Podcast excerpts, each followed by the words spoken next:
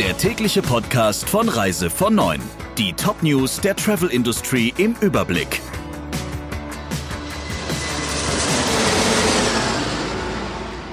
Mit Friederike Breyer, schönen guten Morgen.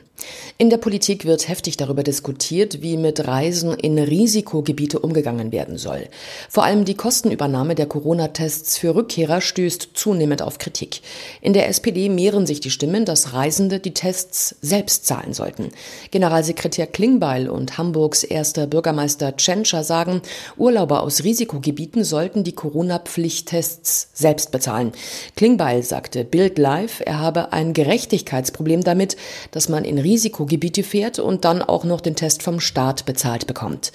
Auch in der CDU wird die Entscheidung von Bundesgesundheitsminister Spahn als Übergangslösung gesehen.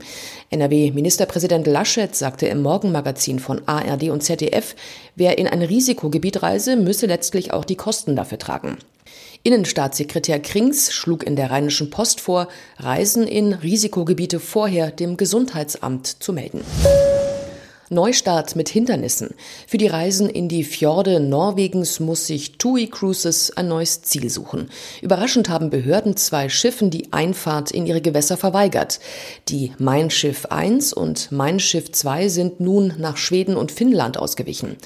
Die ersten Fahrten in die norwegischen Fjorde hatten schon stattgefunden, doch am Freitag machte das Land der Reederei einen Strich durch die Rechnung und verweigerte überraschend die Einfahrt in norwegische Gewässer. Ob die nächsten Panoramareisen wieder wie geplant stattfinden können, ist noch offen. Man arbeite aber auch für die kommenden Reisen sicherheitshalber bereits an einem alternativen Fahrplan, sagte eine Sprecherin Reise vor neun. Schlechte Zahlen für Holiday Check.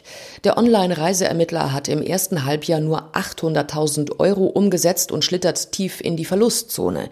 Schon im vergangenen Geschäftsjahr hatte das Unternehmen ein negatives Nettoergebnis von 4,6 Millionen Euro verbucht. Dieses Jahr sollte es eigentlich wieder bergauf gehen, doch die Corona-Pandemie machte Holiday Check einen Strich durch die Rechnung. Das Ergebnis vor Ertragssteuern lag mit 69 Millionen Euro im Minus. Und der Ausblick ist nicht viel besser.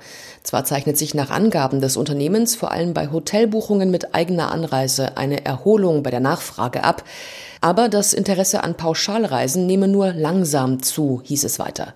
Um nicht pleite zu gehen, verordnet sich Holiday Check einen strikten Sparkurs. Jede fünfte Stelle soll abgebaut werden. Zudem wird die niederländische Tochtergesellschaft Meteo Vista, die Wetterportale im Benelux-Raum betreibt, abgegeben. Die Schwestergesellschaft Suva wurde bereits im Juli verkauft. Die US-Klimabehörde NOAA rechnet in diesem Jahr mit einer Rekordzahl an Hurricanes. Die Experten erwarten sieben bis elf starke oder sehr starke Wirbelstürme. Mindestens drei davon könnten in die gefährlichsten Kategorien eingestuft werden. Auch die Meteorologen der Colorado State University sagen bis November doppelt so viele Stürme voraus wie in sonstigen Jahren. Grund dafür sind die hohen Wassertemperaturen. Die Stürme bilden sich, wenn die Oberflächentemperatur über 26 Grad Celsius steigt. Beim jüngsten Hurricane in den USA starben sieben Menschen. Tagelang fiel der Strom aus. Zwei Drittel der Alpha-Reisebüros wollen weitermachen. Das geht aus einer Mitgliederumfrage hervor. Für die Alpha-Reisebüros brachte die Thomas Cook Insolvenzherbe Umsatzverluste. Nach der Pleite übernahm Schau ins Land Reisen 50 Prozent der Anteile und bot sich den Mitgliedern als neuer Leitveranstalter an. Dass nun 63 Prozent der rund 700 angeschlossenen Büros der Kooperation laut Umfrage weiterhin entschlossen sind, ihre Geschäfte fortzuführen, wertet Geschäftsführer Leudel als Erfolg. Nur zwei Prozent hätten entschieden, ihre Bürotüren bald zu schließen, teils aus Altersgründen. Leudel räumte aber auch ein, dass für jedes dritte Büro die Frage der Zukunftsperspektiven ungelöst ist. Er betonte, dass der stationäre Reisebürovertrieb auch über September hinaus auf staatliche Überbrückungshilfen angewiesen sei, nicht zuletzt wegen der gestiegenen Corona-Infektionszahlen.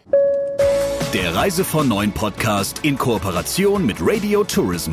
Mehr News aus der Travel Industry finden Sie auf reisevon und in unserem täglichen kostenlosen Newsletter.